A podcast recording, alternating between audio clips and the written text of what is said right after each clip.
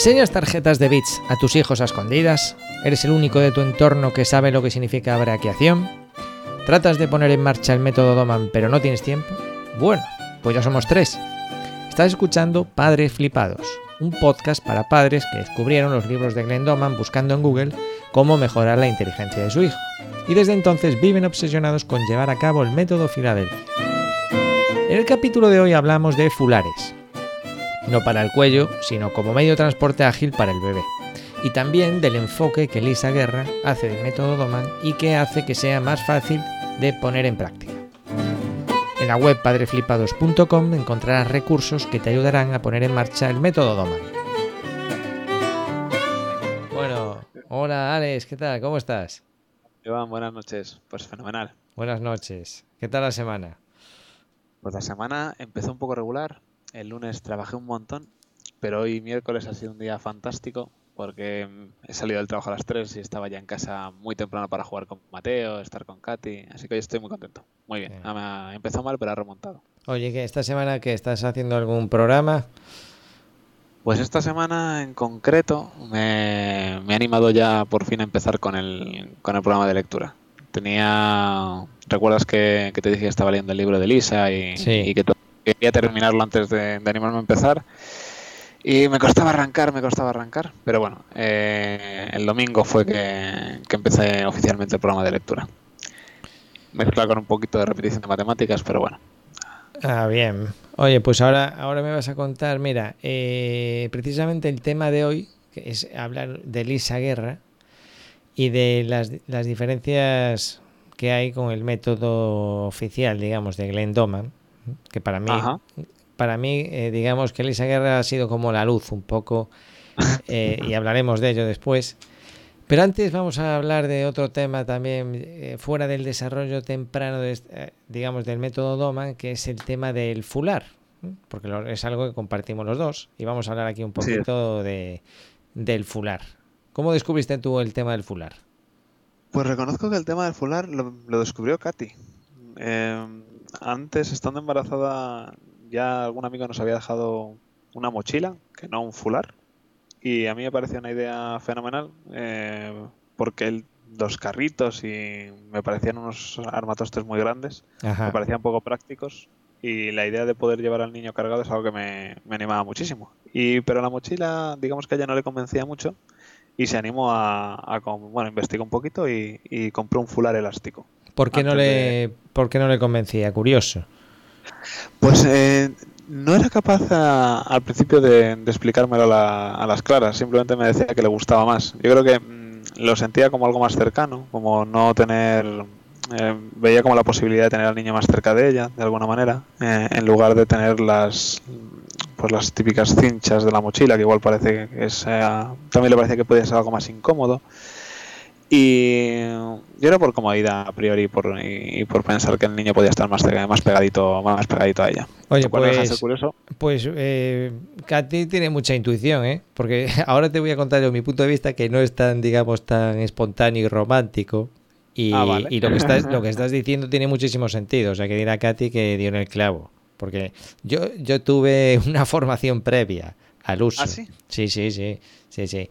Bueno, el que no lo sepa, estamos hablando del fular. El fular no es el fular que te pones al cuello, estamos hablando de para, para porteo, lo llaman, ¿no? El término oficial, porteo, para llevar al, a tu hijo, al bebé, a tu hijo a, o tu sobrino, si es que te toca, por la calle. O sea, es decir, lo típico es el carrito, la sillita, todo, y, y el fular, la verdad que es un, gran descubrimiento. Yo te tengo que confesar que cuando yo veía, claro, antes de ser padre, antes de siquiera imaginarme que podría ser padre a corto plazo, yo veía una vecina que tenía allí y que llevaba a su hijo en el fular y yo decía, me parecía así como medio, medio hippie el rollo, ¿no? Un poco... Y luego veía al niño ahí abierto de piernas que parecía como un, como un perenquén y decía yo, esto no puede ser muy cómodo para el niño, ¿no? Y esa, era un poco la impresión, sí. Era como un poco snob el rollo y como querer llamar la atención, fíjate. Y sí, sí, para que veas cómo, te las da la vida, ¿no? Yo decía, va, esto es una, chorrada. Y además lo, lo, veía eh, incómodo. Pues yo fíjate que el enfoque fue, totalmente opuesto. Yo lo vi como la cosa más práctica del mundo y egoísta. Yo que siempre me gusta hacer deporte, digo, prefiero llevar al niño cargado a la espalda que, tener que estar llevando 20 cosas. Y, y, luego te voy a decir algo, porque viene... Sí que es verdad que lo utilicé para fuera de la... para salir con el niño fuera de la casa, pero en la propia casa, eh, bueno, al final, no he comentado, al final quien ha estado usando el fular sobre todo he sido yo. Katy no pudo usarlo nunca, porque el niño se, volvía loco para agarrar el pecho, entonces jamás podía estar tranquilo con ella en el fular.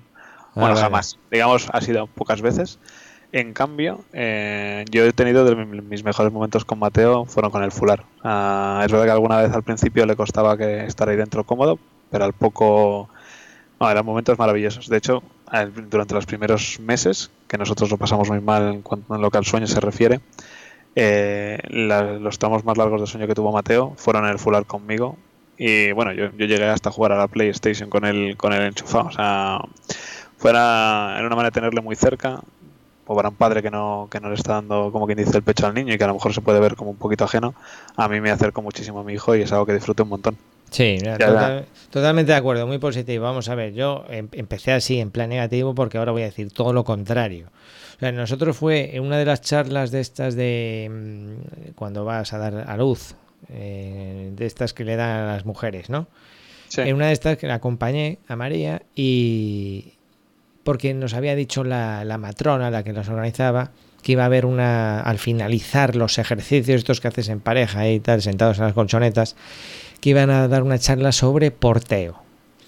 Y fue una chica que tiene una tienda en La Laguna, en Vaca Canguro, aquí en la laguna, en Tenerife, y empezó poniendo unas diapositivas explicándonos todas las ventajas, que era maravilloso de cara al niño, de acercarte a él, que estaba más tranquilo. Bueno, y luego hicimos unos ejercicios, unas prácticas, y empezó a explicar los distintos fulares que hay.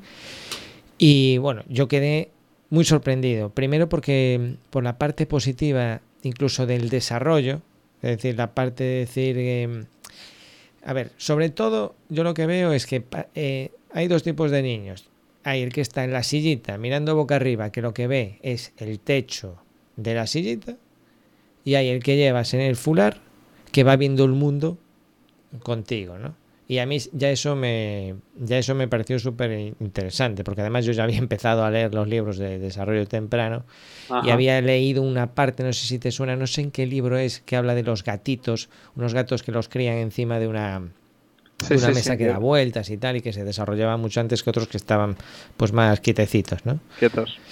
Y bueno, eso ya me gustó mucho. Y bueno, yo con mis dos hijos lo, lo utilicé, utilizamos en, los primeros, hasta que cogen 5 o 6 kilos, el fular elástico, que está guay. O sea, yo lo recomiendo mucho. El fular, ¿Tú lo probaste, el fular elástico? Sí, es el que tenía. Yo, de hecho es que me quedé ahí. Me quedé en el fular elástico y ahora estoy en el, punto de... Tú me recomendaste uno rígido, no llegué a comprarlo todavía. Estoy a base de brazos. Pero me quedé en el fular elástico. ¿Cuánto pesa pues ya Mateo pesa 10 kilos. Claro, a ver, mucho no, no, más... el, el full elástico ya no vale, ya no vale para No, no, no vale. El full elástico a los 7 kilos ya va botando y... Eso es. Pero bueno, hasta ahí es muy cómodo porque incluso no te lo tienes que, que, quitar para andar quitando y poniendo al niño, ¿no? O sea, para entendernos, el, el full elástico tú haces el, la lazada, el nudo que tienes que hacer, ¿no? y entonces te lo, puede, te lo puedes montar con el niño dentro o puedes hacer como estirarlo y sacarlo y meterlo al niño como que como en la, en la bolsa de un canguro, vamos. Sí, que lo que lo llevas montado lo, sacas y lo metes las veces que quieras sin tener que montarlo. Exactamente. Mientras que el fular rígido, no. Te, tienes que colocar al niño, o sea, tienes que hacer una primera parte del, del nudo, te pones al niño y después terminas el nudo con el niño. Y si lo tienes que sacar, tienes que aflojar el nudo. A ver, lo del elástico está guay cuando tú, por ejemplo, es invierno, vas a la calle, lo vas a meter en el coche, pues lo, quitas de ahí, lo pones en la sillita y cuando llegas al, al, destino te lo vuelves a enchufar en el fular y ya está. Y por casa es súper práctico, lo quitas y lo pones. Como tú dices, yo también he estado hasta fregando platos y haciendo labores domésticas con el niño ahí metido. Y lo quitas y lo pones. Cuando se queda dormido lo vuelves a meter en la cuna y si llora lo vuelves a meter y andas así. Y es muy práctico. Pero el, rígido, claro, el rígido cuando ya pesa, si no empieza a botar dentro del fular y el rígido lo que te da es que caminas, va, va todo como más, más estable. O sea ¿Y que- eso mejor que una mochila, Iván? En tu experiencia. Sí, sí, porque el tema de la mochila, eh, a ver, yo es que tampoco la he usado la mochila, la he probado creo que una vez una de mi hermana, así un poco de pasada. La mochila lo que hace es que no, no reparte el peso como el fular ni de coña. El fular rígido, bueno, ya lo hace el elástico, pero el fular rígido te agarra toda la parte de los hombros, de la espalda, la, la- la cintura, la cadera, y haces ahí como un bloque.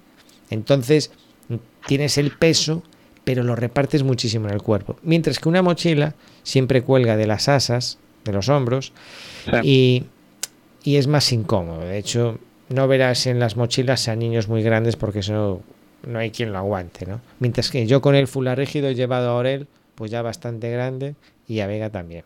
Lo que pasa Claro, que ya- luego- per- perdona que te cortaba. Es No. que justo te- tengo ahora la duda de qué hacer con Mateo, ¿no? O qué, qué comprar para, eh, pues yo qué sé, pues para salir por la calle o estar de viaje, o porque detesto las sillitas y Sí, ya tío, yo llevarle encima. Y, y a veces me hacen falta los brazos. A mí no me importa llevar al niño en brazos en muchas ocasiones, pero claro, eh, para estar, yo que sé, haciendo la compra o haciendo lo que sea, eh, oyéndote por algún lado, agradecería tener una solución con la que llevar al, con la que llevar al niño. Eh, hombre, yo ya te digo, mm, incluso con el rígido, a lo mejor te queda algún tiempo con él, pero tampoco demasiado. Y Pues tampoco no son baratos, ¿eh? O sea, yo qué sé, uno rígido pues puede rondar los 60 euros nuevo. A lo mejor puedes encontrar uno de segunda mano. Sí. Es cuestión de valorar. Yo ahora también estoy en la modalidad como tú de en brazos a todas partes, sobre todo desde que empezó a, a caminar un poco. Ahora ya camina muy bien. Y voy alternando y aprovechas y haces ejercicio. Pero vamos, a mí el fular pf, rígido me salvó, ¿eh? O sea, Sí. los centros comerciales, el no tener que andar con la sillita, vas por todas partes, vas rapidísimo. Mi mujer y yo, vamos, somos pro fular. Se lo recomendamos a todo el mundo. Pues a ver si te hago caso y termino comprándome el. Pasa claro, no esperes mucho porque si no, no lo vas a amortizar tanto. Ah. Pero sí, muy, muy interesante. Bueno, pues desde aquí un- nuestra, nuestro canto a favor del fular. y lo recomendamos a todos los padres flipados, sobre todo. 100%. Y de hecho, voy a dar un dato.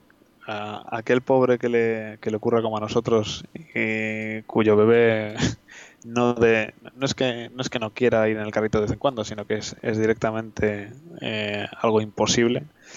En nuestro caso tuvimos 16 meses en los que jamás pudimos poner a Mateo en un carrito. La única manera de salir fue con un fular. Sin fular habría sido imposible hacer ciertas cosas. Entonces es una alternativa cuando un bebé no detesta un carrito, un cochecito, un capazo. Eh, Sí, o cuando, y en mi caso también lo digo, si tienes, eh, si es un padre que no se le duerme ni de coña, pues a mí me salvó también con Vega, mi segunda hija, que vamos, anda que no he dado vueltas yo con ella para que por fin se quedase. O simplemente que la siesta entera la hiciese en el fular. La única manera de que estuviese tranquila y yo pudiese, pues por ejemplo, escuchar podcast como esta. Anda que no he escuchado yo podcast con Vega en el, en el fular. Una pasada. Ay, sí, sí. Buenas siestas. Bueno, vamos a pasar ya al tema de hoy, eh, que es el tema de Elisa Guerra. Este es un tema que seguro, seguro lo vamos a tratar en más ocasiones, pero hoy vamos a, digamos, a hacer una introducción. Eh, ¿De qué va esto de Elisa Guerra? Bueno, pues si alguien no conoce a Elisa Guerra, pues ya está tardando, porque Elisa Guerra pues tiene un montón de premios y es como una alumna aventajada del, del universo de Glendoman. Ella está unida directamente a los institutos y lleva un poco como la parte española de, de este asunto para Latinoamérica. Y bueno, tiene, tiene cursos eh, y va por todas partes dando conferencias, charlas. Es una auténtica crack, ¿no? Y además es una, una mujer muy simpática y muy amena y con grandes dotes formativas. Eh, lo puedo constatar porque los cursos son muy buenos. Y yo he comprado libros de ella y sus cursos. Y mm, lo que vamos a hablar aquí es que, es, eh, es decir, tiene sentido adquirir los cursos o la formación de Elisa Guerra si ya conoces a fondo el método Glendoman. Pues para mí un rotundo sí. ¿Tú qué tal? ¿Ya has consumido algún material de Elisa, Alex? Pues yo, yo en mi caso, eh, pues gracias a tu recomendación, de hecho, lo que hice fue comprar el libro que tiene Elisa. Eh, creo que el título es Aprender a leer a los tres años o, algo así. Y mm, bueno, en principio el libro se supone que está orientado como a ver cómo llevar el, método Doman un poco al aula o a las escuelas de educación infantil. Eh, Efectivamente. con, un grupo, numeroso, ¿no? El, libro de Doman, cómo enseñar a leer a su bebé, eh, está enfocado un poco a, aplicar el método en casa, ¿no? Con, pues con, el bebé, con su padre o con su madre. Y el, y el enfoque de Lisa, teóricamente, aplica a, un, a un aula, ¿no? En la parte, la parte positiva o que a mí me, ha aportado me ha aportado el libro de el libro Lisa es me ha dado un cierto orden y un, y un programa digamos orientado a, semanas y, a unos ciertos conjuntos de palabras que ir presentando, que el libro de Doman, pues digamos, no, no te deja entrever, ¿no? El libro de Doman es más genérico, te cuenta el método, te sugiere cómo estar presentando palabras al niño, te dice aquello de ir, descartando una palabra de conjuntos de cinco y cosas así. Pero digamos que el, Elisa, pues te plantea casi varios años de programas de lectura de una manera estructuradita y, bueno, de hecho te lo define, ¿no? Te, da incluso eh, el contenido para, que lo pongas en marcha. Efectivamente, vamos a ver, eh, para, para que, como un ejemplo, esto pasa como con el deporte, los ejercicios físicos, ¿no? Es decir, tú puedes tener un libro donde te explica todos los ejercicios que puedes realizar, pues mira, sentadilla, dominada, este ejercicio de bíceps, mm, eh, trabaja grupos musculares eh, eh, alternos, no sé qué, tal, te hace unas, unas, recomendaciones generales y todo lo que dice ahí es cierto y, y todo es válido, pero luego ¿qué pasa? Que tú llegas al gimnasio o llegas a casa y tienes un abanico de ejercicios enorme, pero no sabes cómo, cómo organizarte, ¿no? Es decir, te da unas pautas y, y Glenn Doman te dice, haz 10 repeticiones de cada ejercicio, nunca hagas más de 10, etcétera, etcétera. ¿Y qué, es lo que hace Elisa? Pues Elisa te hace como un programa. Entonces te dice, mira, haz esto en concreto. Hombre, yo te digo, eh, Elisa, no sé dónde lo escuché, yo esto ya lo he dicho, es un poco el acuerdo que tiene con los institutos, es, mira, ustedes, eh, ellos hacen los institutos la parte doméstica, y yo no me meto ahí en esa parte doméstica y yo me encargo de la parte, digamos, de los colegios. Y claro, y claro, ¿qué pasa? Que eh, en, el aula, la profesora, que tiene muchas materias que dar, no solamente esto, porque ellos, eh, ellos lo que están haciendo es intentando incluso, no sé si ya lo han conseguido, ya tienen, yo creo ya tienen incluso una escuela, digamos que es 100% con, con estas metodologías, ¿no? Me parece ver que sí. Más otras formaciones, ¿no? Y luego además lo que hacen son cursos para profesores eh, de otros colegios que quieren empezar a implantar en el aula estos sistemas para que los niños aprendan a leer un poco antes. Y a veces, en muchos casos, pues se mezcla el método tradicional con el, el método de, de Doman. Entonces ella lo que hace son hace unas, unas reuniones, unos cursos presenciales donde explica cómo, cómo ponerlo en práctica. Claro, tú en el, aula tienes que tener un, orden, porque si no es que, claro, dices tú, bueno, vale, le doy los colores, le doy las figuras geométricas, le doy los nombres de los parientes, le doy prendas de ropa, pero ¿cuántos? ¿Qué estoy? ¿Con 50 prendas de ropa? ¿Cuántos colores le doy? ¿5? ¿20? Eh, entonces Elisa dice, mira, mm, Elisa te dice, mira, mm, vamos a ver, ya no importa tanto eh, cuántas palabras, eh, qué tipo de palabras. Lo que importa es ver palabras. Y lo que importa es que estén en un contexto, a ser posible. Y lo que importa es que le gusten según la edad. Y entonces lo que vas a hacer es cada semana trabajar con unos grupos y después al cabo de unas semanas vas a trabajar las parejas. Le pone un poco de estructura a todo. Y la verdad que yo cuando lo vi dije, hombre, esto es otra cosa. Ya tengo yo a qué agarrarme es mejor cinco palabras que 10, es mejor cinco números que 10, sobre todo si, si, si, si, te has puesto a trabajar ya con el método Doman, verás que a veces resulta complicado, bueno, con Mateo no, que es un crack de los números, pero a mí me ha costado mucho mm, enseñarle los 10 los 10 las 10 cartulinas de puntos rojos seguidas. Y me consta que no soy el único, ¿sabes? No, si aquí dificultades yo creo que hay 100. Ah, el, yo creo que me ha encantado el símil que has hecho. Yo creo que lo siento tal cual. El, que Doman te plantea el método y si quieres los ejercicios y Elisa te dice el cómo, te simplifica un poco la vida en ese sentido. Y ya no solo eso, sino en, en, mi caso es verdad que Mateo se come, se come todo. Ahora las palabras es que, bueno, es que si le ves la cara cuando me ve tocar la tablet, o sea, es que viene corriendo. Hay, hay dos, dos, momentos que me encantan con él. Yo cuando llego de, de, trabajar a casa, está a 10 metros y según me ve, viene gateando a todo trapo con la cara iluminada. A mí la verdad es que es algo que me llena infinito.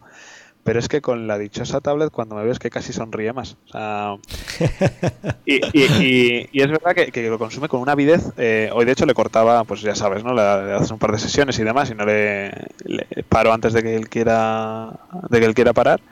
Y hoy se enfadaba, hoy se enfadaba. Pero yo yo no he experimentado que es la dificultad en el, en el lado de, del niño, ¿no? A la hora de, de, presentarle el contenido, sino en el lado de la organización o la generación del contenido. Que en cierto, yo que he tenido una ayuda grandísima por tu parte, pero de otra manera me vería bastante abrumado a la hora de ser capaz de generar todo. Y Elisa te permite, te, te, te, lo da entre comillas hecho, o te da gran parte hecho. Y luego otro, otro punto clave para mí es el tema de la distribución semanal. Porque, sí. eh, vamos a ver, la semana es, es como un ciclo, ni demasiado largo ni demasiado corto. Mm, además, ella lo organiza no en una semana, sino en cinco días, con lo cual tienes dos días, digamos, de respiro por si algún día durante la semana fallas, pues tienes el sábado y si fallas dos días, pues tienes el sábado y el domingo. Y luego también te sirve como reseteo, porque yo creo que algo que sucede mucho con el método Doma es que uno empieza con mucho ímpetu, tal, ¿y qué pasa? Es, como los objetivos de principio de año. En el momento que fallas, eh, como te quedas ahí eh, en, en mitad de la maratón, o sea, no es lo mismo Voy a poner otro super símil, a ver qué te parece este, Alex. Vas a correr una maratón de 42 kilómetros. Si tú en el, en el kilómetro 5, en el kilómetro 10, te da un calambre, abandonas. Porque ya, ya ni de coña. Ya, bueno, pues como mucho me preparo para el año que viene, para la próxima maratón, o ya con el siguiente hijo, ¿sabes? Ya es, es como el acabose, ¿no? ¿Qué pasa? Si es una. Si son carreras de, de un kilómetro y tú en una se te da mal, digo, ah, bueno, no pasa nada porque el domingo que viene hay otra carrera, ¿eh? de estas carreras que hacen todas las semanas. Y si en una pues no puedo ir porque estoy enfermo, pues ya lo haré la siguiente. Pero vas con otra ilusión porque cada carrera te la planteas como, como un objetivo semanal. Y eso también lo veo muy positivo de cara al padre, porque yo creo que aquí la clave siempre está más que en los niños, en los padres. En que porque somos los que tenemos el problema para organizar los materiales, para encontrar el momento en el día en el ah. que poder dárselo y tal. Entonces, somos, el cuello de bo somos el cuello de botella, Totalmente, totalmente. Claramente. Y eh, eh, comparto tu punto de vista. Me encanta el enfoque semanal, pero te reconozco algo. Yo he empezado a utilizar el método, digamos, he empezado a presentarle las palabras siguiendo el estilo de Lisa y, y, empecé el domingo en plan, bueno, este es de prueba, este no cuenta. La semana empieza el lunes, voy a ver el, el domingo qué consigo hacer. Porque, eh, claro, tú sabes que tienes las palabras objetivo de la semana, ¿no? Y dices, hay que enseñarse a tres veces. Luego tienes las palabras base de cada día. Dije, bueno, las base, como es el domingo y estoy empezando, voy a empezar con los objetivos a ver qué tal, ¿no? Y dices, y luego están las de construcción, que también son otras tres sí. sesiones. Yo reconozco que aún así, si bien Lisa lo simplifica y, y, te da esa oportunidad para resetear si quieres, como bien dices, cada semana, a mí reconozco que me queda ahí un pozo de es que no llego, no llego porque de las, las de construcción, las objetivos, la base, la eh, pero es verdad que, que, al menos te da un caminito eh, mucho más sencillo que recorrer. Sí, a ver, eh, cuesta, a ver, todo cuesta, no, no, no nos vamos a engañar. Meterse en este berenjenal cuesta, si no lo haría todo el mundo. Y, ¿sabes? Y claro que cuesta, pero bueno, es más. Eh, es, yo lo veo más asumible, más asequible. Volviendo no, no, total. Y, y, y, rescatando una, algo que tú repites muchas veces, que es por poco que hagamos, yo estoy convencido que les va a hacer bien. Sí. Entonces, Que solo le he podido dar las palabras objetivo, pues ya está, pues esas que le di y fenomenal. Dice que consigo darle esas las de construcción, pues, pues mira, pues el doble de fenomenal. Pero siempre será mejor que no haber hecho nada, ¿no? Efectivamente. Mira, eh, ¿sabes nuestra aplicación secreta, eh, FCD? Sí, me encanta. Eh, bueno, yo tengo un programa, yo te lo pasé a ti.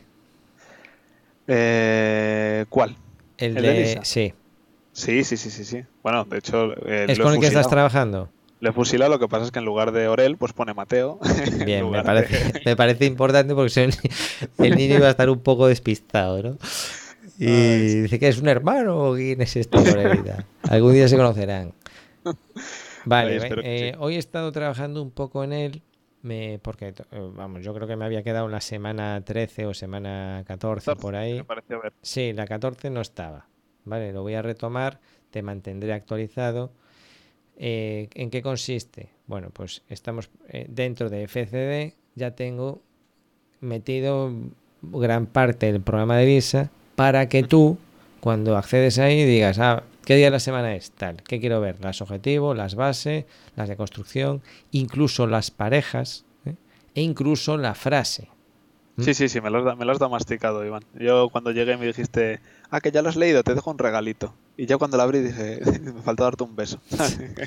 Bien, pues eso va a seguir avanzando. Y además, eh, bueno, hoy te he pasado un adelanto, has visto los vídeos, ¿no? No, me parecen fenomenales. Bien, eso es la semana 14. La semana 14 en vídeo. Las palabras eh, objetivo y las palabras de construcción. ¿Te fijaste en los, en las, eh, los vídeos de acción? Sí, sí, sí, sí. Eh, yo creo que engancha con otra conversación que tuvimos y que efectivamente en pocos segundos se ven muchas secuencias cortas y te da... Sí, te, ilustra y te pone el contexto de, las palabras como tal. Yo la duda que tenía, que sigo teniendo un poco, claro, acabo de empezar, ¿no? A enseñarle mamá, papá, hermano.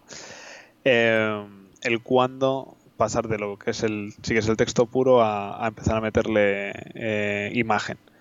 Que igual sería bueno, te quería preguntar cuál es tu opinión al respecto, si sería bueno hacerlo desde el principio. Pues yo veo la palabra mamá, que la he tenido que escuchar 100 millones de veces, ¿no? Pero yo creo que me haría gracia tener la foto de Katy detrás, ¿no? Eh, a la par que le estás enseñando. Ya por reforzar un poco el contexto y aunque él ya sepa de lo que estamos hablando. Entonces igual, no sé si es interesante o, o ves adecuado empezar desde el principio ya con imágenes, digamos como apoyo a la lectura, o bien mantener un poco el programa solo de lectura y luego empezar con, a complementarlo con, con vídeos o con imágenes que te aportan el contexto. Mira, yo desde que conozco FCD, que fue prácticamente al principio, pues ya casi desde el principio he metido el, tema de la imagen. Quizá porque con Orel, ya te digo, siempre me ha costado un poquito más engancharle que a Vega. Con Vega me resulta todo mucho más sencillo. Y ya con Vega, digamos, como ya tenía esa inercia de meter la imagen, a Vega ya le meto la imagen desde el principio. Dicho esto, mm, no me atrevo a asegurar, hombre, el, el, programa de conceptos mete la imagen desde el principio y te dice que metas la palabra. Entonces yo no creo que perjudique. Pero bueno, yo tampoco soy aquí un experto y tal. Yo sinceramente no creo que, que perjudique si tú mantienes ahí la palabra aislada y la pronuncias. No, iba, más un poco a yo tampoco tengo ni idea, Iván, de que se aquí que método esté demostrado o no, ¿no? Va un poco más a tu experiencia y así pues el niño pierde atención, la gana, está más a gusto, lo coge con más ganas. En el caso de él, doy por hecho que sí, doy por hecho que es así. Sí. Que lo disfruta mucho más. Eh, y cuando recurro otra vez a los libros de Doman, pues al final veo, no hay congruencias, ¿no? Pero que al final es que está todo vinculado. tienes el libro de lectura, pero es que a continuación el de conocimientos no deja de ser un programa de lectura reforzado con contexto. Entonces em, empiezas con aquellas palabras que son eh, familiares al, al bebé, eh, de su entorno, y luego, digamos, el de conocimientos para mí es pegar el salto a, pues, a palabras y conceptos que a lo mejor no ha visto nunca o que no, digamos que le mete la novedad. Entonces, bueno, dando, sin más, dándole alguna vuelta a esos pensamientos. Muy bien, a ver. Bueno, pues yo creo que hasta aquí el, el audio de hoy. seguiremos hablando del programa de Lisa porque es súper interesante. Sí, también hablaremos más del fular. ¿Algo más que comentar, Alex? nada, que seguiré llorando en la puesta en marcha de, del programa y que te seguiré pidiendo consejo, que tú vayas un paso por delante. Genial, pues compartiendo siempre conocimiento y experiencias. Bueno, Alex, que te va la semana que viene, que tengas buen viaje. ¿eh? Muchísimas gracias. Eh, seguimos en contacto. Venga, un abrazo. Chao.